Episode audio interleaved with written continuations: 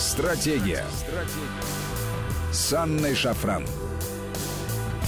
Здравствуйте, друзья. Это Вести ФМ, студии Анна Шафран. И сегодня с нами Анна Швабауэр, юрист, кандидат юридических наук и член экспертно-консультативного совета комиссии Совета Федерации, прошу прощения, экспертно-консультативной комиссии Совета Федерации по вопросам семейного права. Анна, здравствуйте.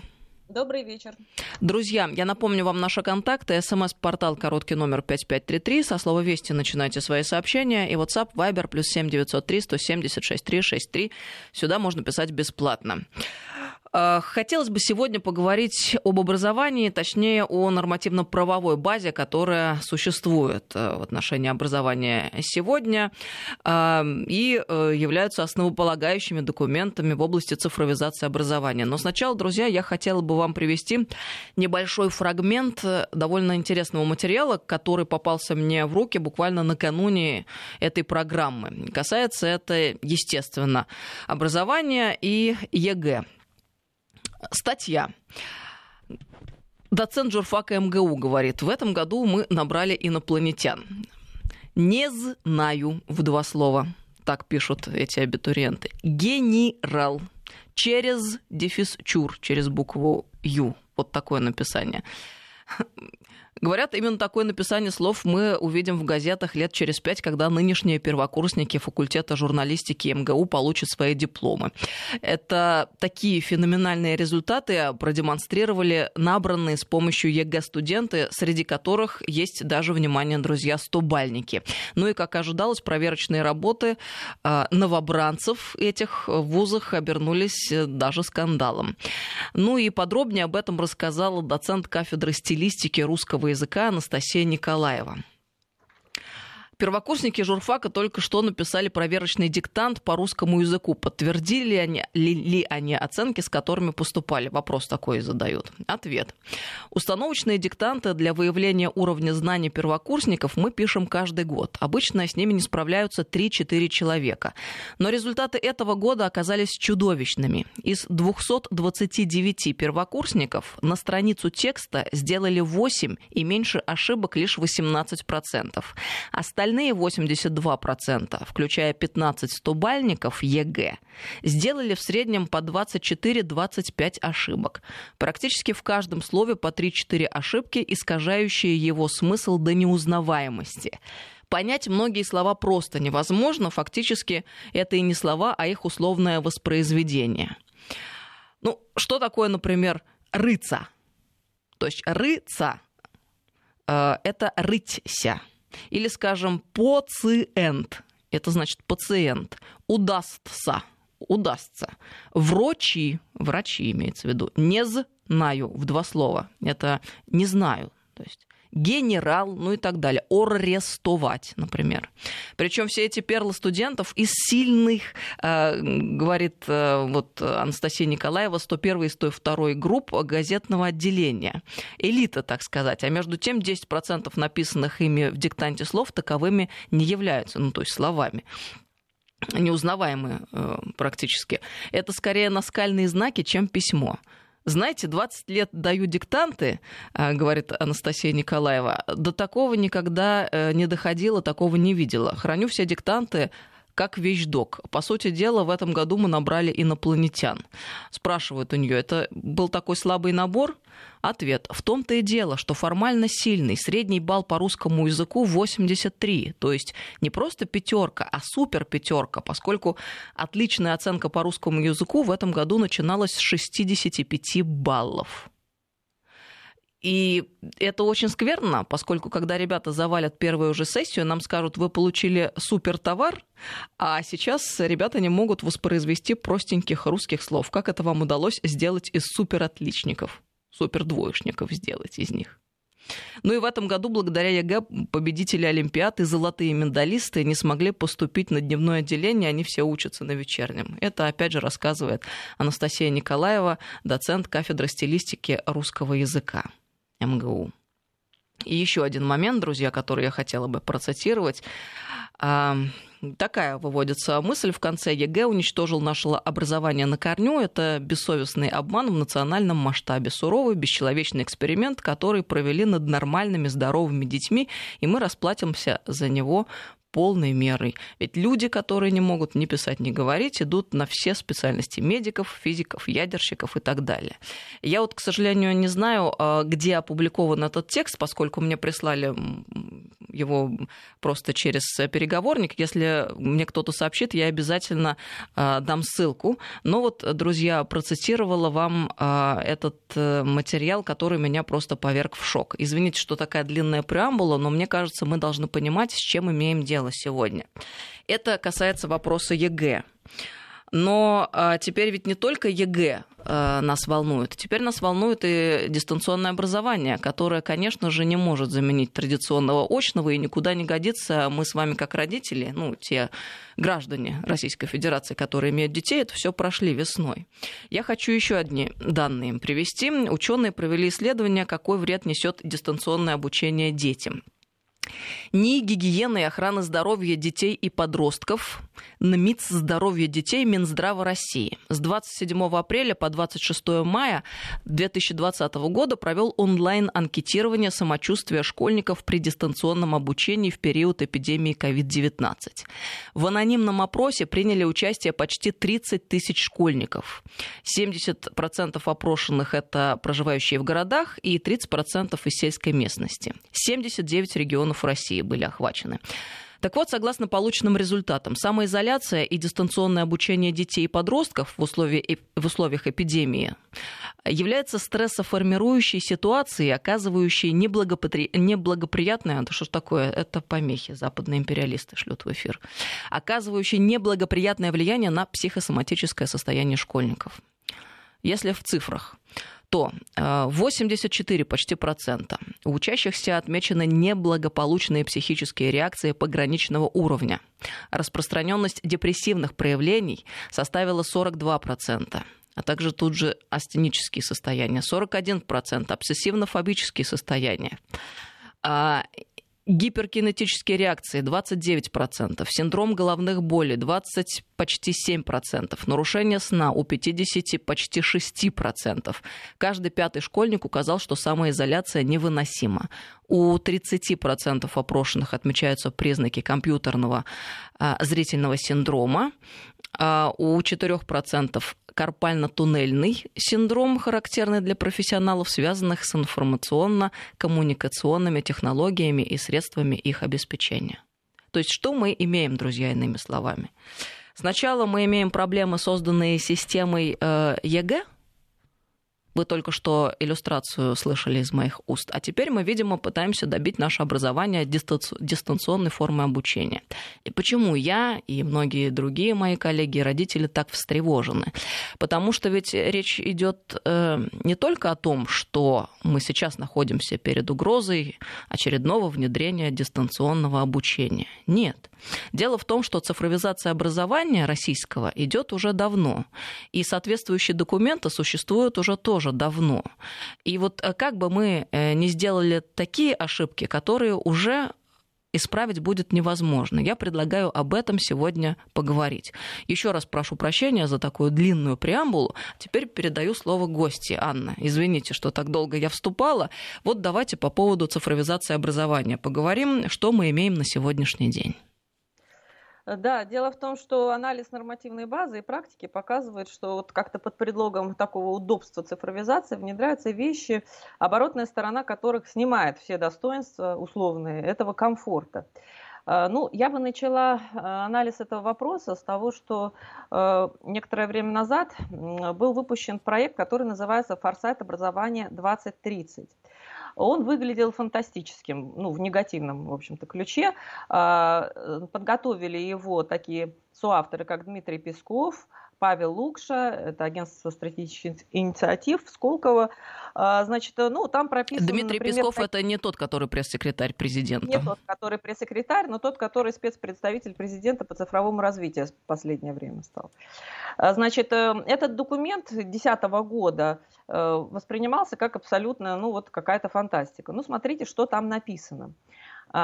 Тренд к 2030 году в школе – стабильная деградация, там это прописано. Школа, я сейчас цитирую оттуда вот некоторые вещи, школа нужна в основном как камера для хранения детей, а, внедрение индивидуальных траекторий развития, массовизация технологий обмена информацией, нервная система, компьютер, сеть, протоколы прямого обмена информацией между нервными сетями через сеть. К 2025 году учителя не педагоги, Школа как игровое пространство, учебные системы а, на основе дополненной реальности и надпредметное образование. А, значит, 2022-30 год прямо написано слом «Ликвидация традиционных моделей образовательной системы». Ну и в 30 году еще учителя как наставники, учителя и ученики взаимно обучаются. Вот многие вещи мы уже видим, на самом деле, непосредственно в нашей жизни и по новостям. Учителя как наставники. Наверное, вы слышали недавно, вот это вот говорилось о том, что сейчас тьютеров у нас будут вводить. Ну, кстати говоря, тьютеры уже есть в университетах, а сейчас э, речь идет о школах. Вот, да, постепенно, а, значит, предполагается подмена и предметных знаний некими надпредметными, проектным обучением. А, вот это такой проект 2010 года, который запланировал у нас к 30-му слом, слом ликвидацию традиционной образовательной системы. Но если мы э, посмотрим на нашу правовую базу, к сожалению, мы видим э, основания э, для такой вот не прогресса да, в негативном ключе нашего образования. Дело в том, что ускоренный коронавирусом вот этот процесс цифровизации был начат достаточно давно и концептуально юридически. Он прописан, в принципе, в нашем нацпроекте образования. Вот давайте посмотрим, что там написано я сейчас цитирую, будут внедрены механизмы обучения детей по индивидуальным учебным планам. То, что я говорила, да, из форсайт образования, индивидуальный учебный план. У каждого что-то свое. То есть фактически речь идет об отмене какого-то единого образовательного пространства, единых программ, то есть образовательное единое пространство у нас разрушается достаточно давно, с 90-х лет у нас внедряют а, вот эту вариативность, да, куча разных программ, каждая школа своя э, и так далее. А сейчас они хотят внедрить еще индивидуальный индивидуально персонализированная какая-то траектория у каждого ребенка должна быть в каждой школе. А, дальше. В этом же проекте написано, что предусматривается снятие правовых и административных барьеров для реализации образовательных программ в сетевой форме. То есть фактически речь идет о переводе нашего обучения на интернет, на базу интернета. Сказано, что к 2024 году не менее 70% организаций, реализующих программы начального, основного, среднего общего образования, будут их реализовывать в сетевой форме. Я цитирую сейчас нормативный акт. То есть э, запланировано, что 70% организаций будут работать в сетевой форме. А, и э, есть у нас еще такой проект, называется «Современная цифровая образовательная среда». Там сказано о том, что число обучающихся образовательных организаций, прошедших обучение на онлайн-курсах, к 2025 году должно составлять 11 миллионов человек. В общем, половина, можно сказать, всего детского населения должно учиться на онлайн-курсах. Получается. И да. я так понимаю, что эти планы существовали еще до того, как началась история с ковидом. Да, вот этот вот э, документ «Современная цифровая образовательная среда» 2016 года. А, проект, э, национальный проект образования, если его прочитать, он достаточно большой, но в основном он посвящен цифровизации образования. Э, там есть подпроект, который прямо называется «Цифровая образовательная среда». Э, это документ 2018 года, то есть коронавируса еще не пахло, что называется. Также в 2019 году был утвержден приказ об утверждении целевой модели цифровой образовательной среды. И там прописано то, как должна вот эта цифровая модель работать. Э, значит, согласно этому приказу предполагается, что цифровая образовательная среда обеспечивает равный доступ Э, к информационным системам и ресурсам. Такое, знаете, под прикрытием защиты прав, может быть, там инвалидов, которым это удобно издалека, происходит процесс, э, направленный на деградацию, уничтожение в целом образования. Потому что э, дети, которые способны нормально, полноценно учиться, они практически должны быть как бы уравнены со всеми другими. Равные права, равные права. А те, кто могут полноценно, глубоко и серьезно учиться в традиционном формате, они будут лишены этого традиционного образования. Э, в, этой же, в этом же документе говорится, опять же, о построении индивидуальных учебных планов, об осуществлении через цифровую вот эту среду мониторинга освоения программ. А, также в этой цифровой среде будет происходить объективное оценивание знаний, умений, навыков и достижений обучающихся.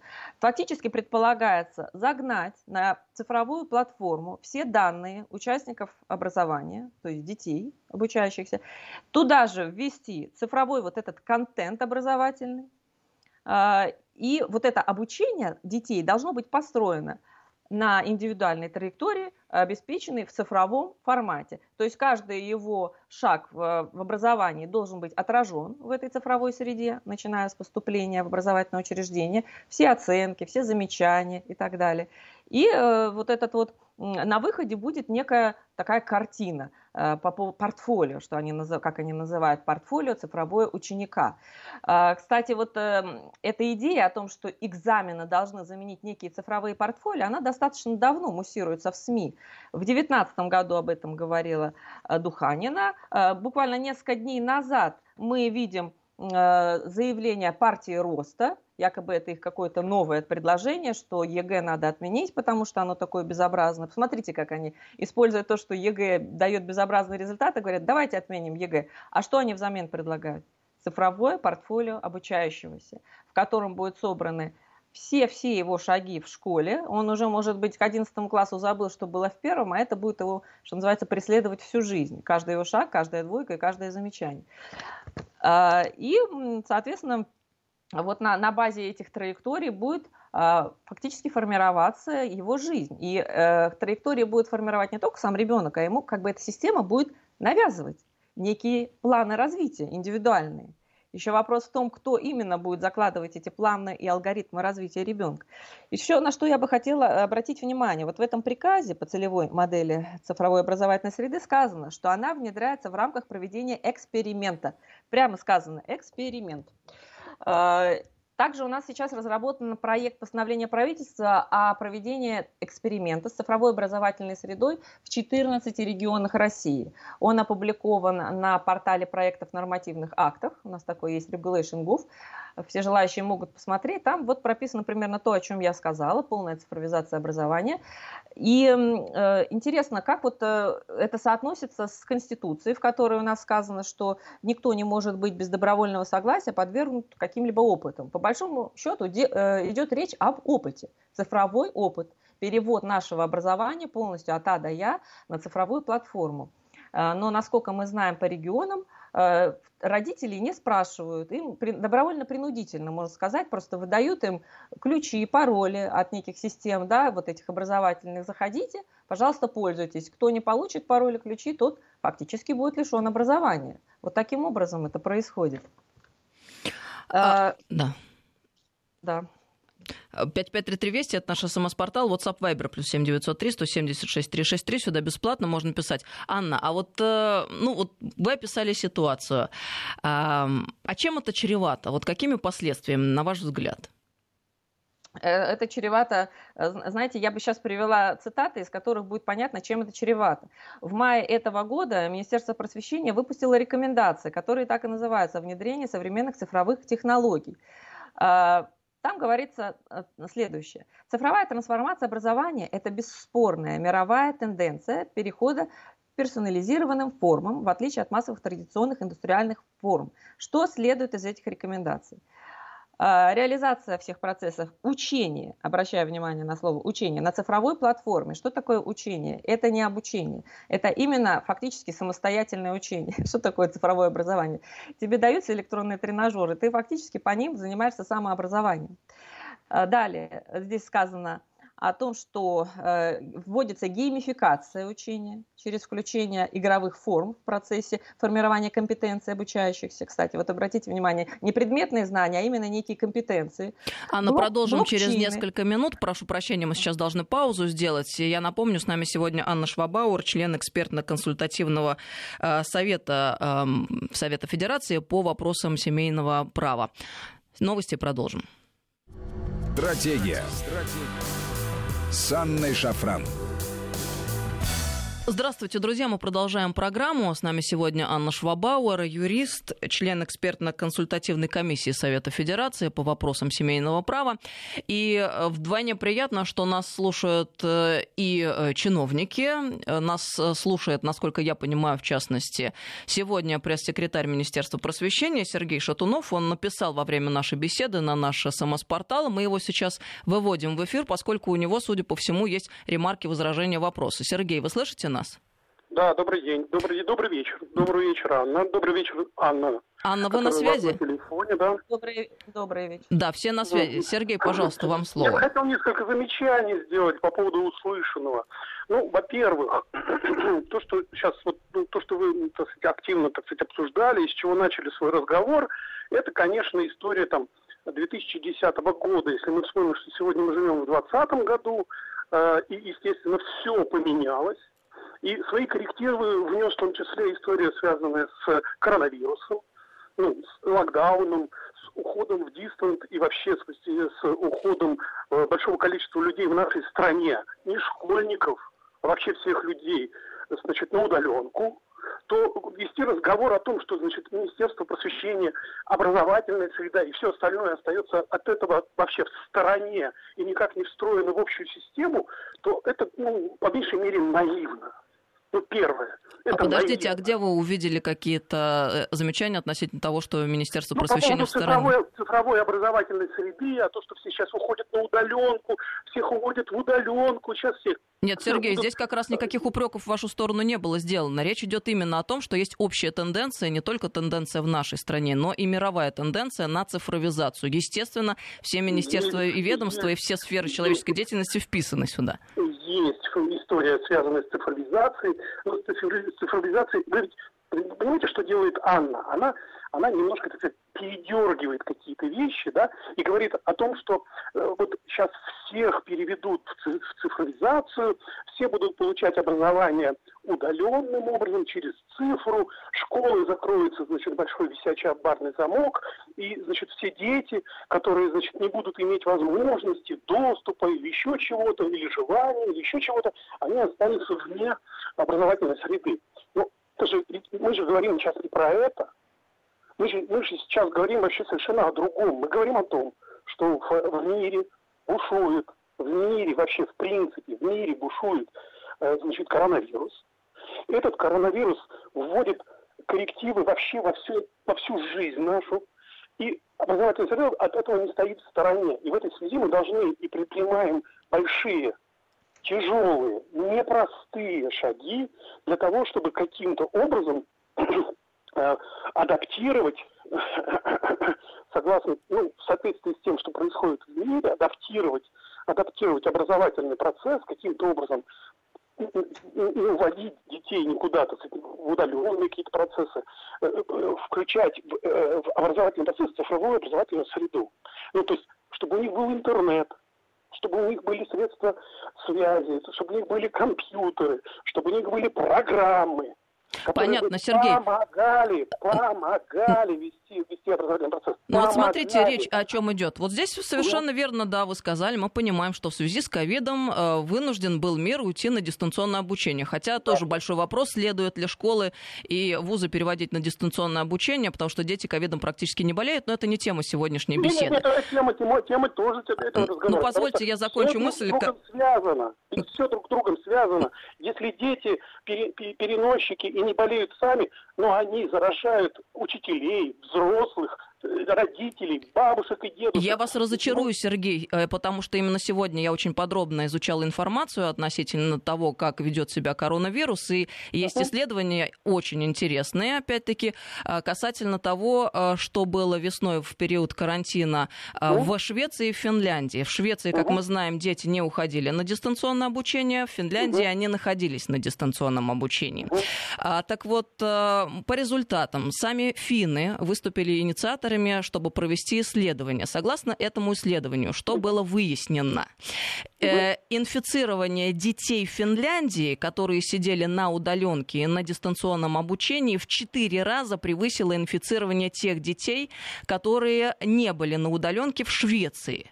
О чем это говорит? О том, что дети сами по себе не являются переносчиками инфекции, а они заражаются как раз дома от взрослых, которые инфекцию туда приносят. Я с очень серьезными врачами вот как раз за час до эфира говорила об этом. Просто а я призываю сегодня... Тому, что говорю я, вообще не противоречит потому что они являются переносчиками и, соответственно, могут заразить ну, взрослых совершенно других. Взяв, э, взяв, Нет, вы меня не услышали. Это взрослые заражают детей, а не дети взрослых. Вот в чем а потом факт. дети заражают взрослых, это же цепочка. Нет, и, и это тоже неверно, потому что процент передачи вируса от детей а, к взрослому, он просто минимален, там это около 1%. Но давайте не будем уходить в медицину, я все-таки по образованию хотела я бы поговорить. Вообще, да, смотрите, смотрите, в чем дело.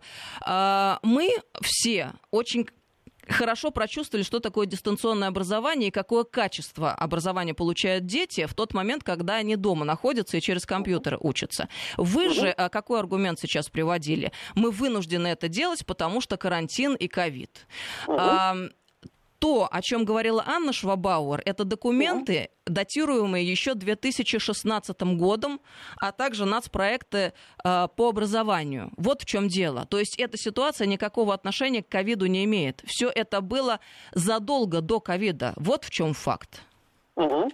Ну и что? И кто, кто у нас, что у нас было с дистанционкой в 2016 году? Скажите, чтобы я знал. Ничего не было. И, соответственно, только пока вот не случилось то, что случилось в этом году весной, в феврале месяце, в марте месяце, то, соответственно, там маленькими, очень аккуратными какими-то шажками что-то такое предпринималось, что-то делать. Когда случился локдаун, когда все ушли, оказалось, что у нас не, не, в принципе и не должно было готов, готово быть, потому что у нас были перспективы на долгую, и в долгую были перспективы. То есть перспективы а все-таки по цифровизации образования они были и есть, но только в долгую, не на сегодняшний год они должны Конечно. были быть исполнены. А у нас на самом деле ничего нет. Конечно, все тогда, как можно, вот, вот, вот представьте себе, вы журналист, да, вы журналист. Ну, представьте, вы приходите первый раз на работу, и вам говорят, вы журналист, работайте если у вас нет опыта, если у вас нет э, образования, если у вас нет ну, каких-то каких навыков, то вы будете плыть в этом эфире, и только посидев там 10 лет в эфире вы, вы можете выруливать в любую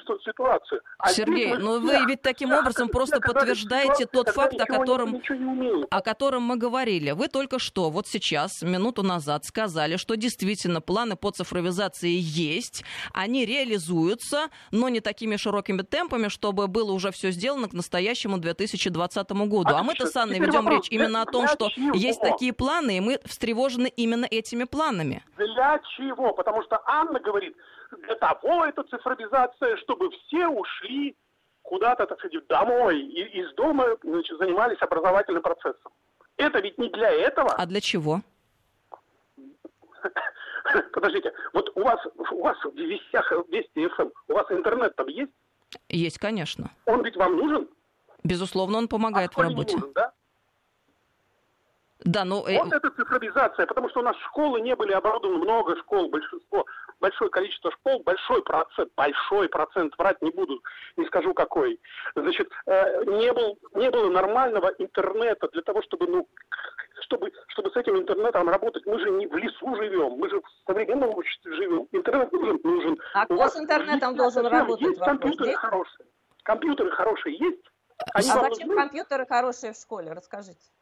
А и, в ком- и хороших компьютеров в школе нет. Значит, нужно, это тоже цифровизация. А вот зачем, какие цели преследует цифровизация образования, подведение широкополосного интернета? Да потому что и мы человек, знаем уже по практике, ребенок, давайте да тогда я уже выходя, а, отвечу немножко, ребенок, потому что вы передернули то, что сказала. Так, подождите, давайте по очереди. в мир в обычный, так. а там есть широкополосный, широкополосный интернет, там есть хорошие качественные компьютеры, и там есть программы, И все, все, что... Сергей, вы на полном серьезе утверждаете, что ребенок, выходя из школы, а, в тот мир, где есть широкополосный интернет и компьютерные программы, полностью потерян и, на... и не найдется там, если всего того не будет в школе. Просто у меня параллельно возникает вопрос, на который вы не ответили. А что mm с э, теми самыми индивидуальными программами и что вот с этими рекомендациями, которые Минпросвещение давало относительно внедрения геймификации и прочего и прочего, учитывая ту информацию, которую я в начале нашего эфира обозначила говорила о том, как сказываются цифровые технологии на самочувствии школьников. Давайте Анне мы дадим слово, она сейчас задаст свои вопросы, и вы на них ответите. Анна, вам слово. Э, да, да, давайте, давайте, давайте. Скажите, пожалуйста, значит, давно уже внедряются в школах электронные карты проход питания, заставляют людей записываться в школы через электронные порталы, хотя они даже по приказу Минпроса имеют право записываться в обычном порядке на основании бумажного заявления. Нет, заставляют, выжимают, регистрируйся, получи СНИЛС на ребенка, только через эту карту ты будешь иметь вход, это карта проход питания. Сейчас камеры биометрические, видеораспознание ставят, это все цифровая образовательная среда. В Перми уже снимают эмоции школьников. В конце дня выдают отчет по эмоциям биометрические камеры с видеораспознанием. И говорят, что это поможет предотвратить там некие акты опасные. Идет отслеживание вплоть не только оценок школьников и загон школьников в электронную среду, а отслеживание эмоций, уже, можно сказать, душевно-духовного мира. А Камеры в туалетах, а в туалетах ставят. А почему навязывают? На стадии, на стадии зарождения еще будем если вдруг такие они методики существуют не в школах, не в Российской Федерации, прекрасно, что мы хоть что-то делаем. Это существует во всем мире. И если у нас кругом каждый день что-то происходит в школах, кто-то кого-то бьет, кто-то э, с кем-то совершает какие-то акты насилия, не дай бог, кто-то кого-то еще какие-то там вообще катастрофические вещи делает. Ведь если существует, будет существовать какая-то возможность, какая-то программа, которая сможет предположить что вот с этим человеком, вот этот ребенок, у него проблемы, с ним нужно работать. А это а, все, что, знаете что, должен знаете что, Раз, разрешите ответить. А потом только рвем на себе волосы о том, что вот кто-то кого-то убил или зарезал, или, не дай, или бьет учителя, или, уч... или еще что-нибудь происходит. Сер... Мы ничего не хотим знать, ничего. Мы Сергей, мы, факту. безусловно, да, хотим знать. Так... Выдали планшеты детям в школе. Они должны учиться на планшетах. Выдали планшеты целой параллели еще до коронавируса. Ну, Поэтому, знаете, а давайте еще почитаем рекомендации Минпроса номер R44 от 18 мая 2020 э, года. Там написано, что планируется внедрение искусственного интеллекта, которые э, технологии будут реализовываться в трех сферах для персонализации обучения. Опять же, зачем нам эти индивидуальные траектории? Это полное разрушение а, Я понял. Это они вам не нужны, а, вам не нужны, а, а второй половине родителей нужны. Вот смотрите, так дайте мне тогда рассказать, что планирует и рекомендует Минпрос. Внедрить искусственный интеллект в трех сферах. Умная педагогическая модель, умная среда образования, визуализация, интерактивизация предмета обучения. То самое обучение на компьютерах и модель ученика. А что такое модель ученика? Это в том числе эмоциональное отслеживание искусственным интеллектом эмоционального состояния ученика. То есть куда лезет искусственный интеллект, ради чего. Дальше, что этим, согласно этим рекомендациям, предлагается внедрить симуляцию поведения учителя. Симуляция поведения учителя. Куда угу. денутся живые учителя? Ради чего это все? Дальше, следующее. Эти, согласно этим рекомендациям, предлагается производство, я цитирую, цифровых двойников, действий учащегося в учебных целях. То есть наши угу. дети превратятся в неких цифровых двойников. И дальше будут учиться по неким э, алгоритмам, которые еще кто им будет предлагать эту персонализацию обучения. Ради чего это все делается? Искусственный интеллект будет подменять живых учителей в результате реализации вот этой всей программы. И да, электронное портфолио. С помощью сервиса электронных портфолио более здесь будет как бы все собираться. Это то, что я сказала, а вы говорите, я передергиваю. Да это в ваших рекомендациях. Сергей, ну ответьте тогда, пожалуйста, на вот эти вот рекомендации. Вопрос, как, как относиться к к тому, что происходит вообще в мире в целом. Как относиться? Залезть в берлогу и сидеть там, пожалуйста, вперед. Есть огромное количество сект и всего остального, которые от мира отделились и говорят, мы ничего не знаем, нет интернета, мы не хотим чипизацию, мы не хотим с нас СНИЛС получать, мы вообще паспорт мы не хотим получать. Или мы живем в социуме, или мы живем в современном мире, где есть много всего. Хорошо, давайте я вас спрошу. Скажите мне, пожалуйста, вот ребенок, ребенок, старшеклассник берет значит, э, что-то такое с собой приносит в школу и, значит, занимается вот это, значит, вот колумбайном. Что лучше? На стадии, значит, вот, вот используя различные, любые приемы учителя, эту цифровую образовательную среду, все что угодно, сохранить жизни детей и, и выявить на ранней стадии этого человека или дождаться, пока он всех поубивает. Сергей, у меня ну, есть ответ на этот вопрос. Ну, Мне кажется, что э, здесь э, как раз-таки э, имеет место серьезное искажение вообще действительности. Откуда тот самый Колумбайн, от которого, о котором вы говорите, взялся? Оттуда, Откуда? что э, та да. самая обра- э, цифровая среда, она полностью поглотила человека. Школьники начали да? в большом количестве смотреть э, ролики угу. на YouTube, стрелялки, угу. те самые угу. игры, кстати, геймификация, вот она вводится, да, как один из элементов в школу, что и вдохновило их на те, в кавычках, подвиги, которые они стали совершать. В то же Я самое понял, время мы понимаем, что в школах были и охраны, и технологии, и все, что только возможно, но они никак не позволили предотвратить те самые ужасные ситуации, которые мы наблюдаем сегодня. Ну, вот смотри, вот, вот, вы сейчас говорите все то, что происходит вне школы. Это не школа. Школа самоустранилась, у школы этого ничего нет. Школа занимается мелками, вводит по доске. И, значит, значит, э, теоремы доказывает и, значит, правила грамматики, значит, учит. То есть школа как бы про это ничего не должна знать. Правильно? Потому что человек выходит, ребенок Подождите, выходит разрешите школы, сказать. Вот сейчас, подождите, Анна, пусть договорит Сергей. Да. Ну, школа какой-то вызов должна принять. Школа должна каким-то образом реагировать на современный мир. Или она что у нас? Она до сих пор должна существовать во времена 1880 там, какого, черт какого а года? А можно я отвечу? Так, Анна, давайте вы ответите. Да. Анна, Согласно вам слово. рекомендации Министерство просвещения предполагается обучение детей в облаке, да использование соцсетей, обучение. Понимаете, а как это не цитировать? Так, давайте, Давайте э, мы не будем друг друга перебивать. Значит, э, друзья, э, я не очень понимаю, Сергей, я, честно говоря, не очень понимаю, почему же не надо цитировать, когда именно на основании документов мы должны вести беседу как образованные люди. Вот по существу вы что можете сказать, если отвлечься от рассуждений эфемерных про секты? Что может быть альтернативной прямому контакту учителя и ученика? Тому сотни лет создавала культуру и фундаментальные науки, понимаете? И вот я хотела бы привести цитату цитату великого советского педагога Василия Александровича Сухомлинского, который писал, учение — это не механическая передача знаний от учителя к ребенку, а прежде всего человеческие отношения. Отношение ребенка к знаниям, к учению в огромной мере зависит от того, как он относится к учителю.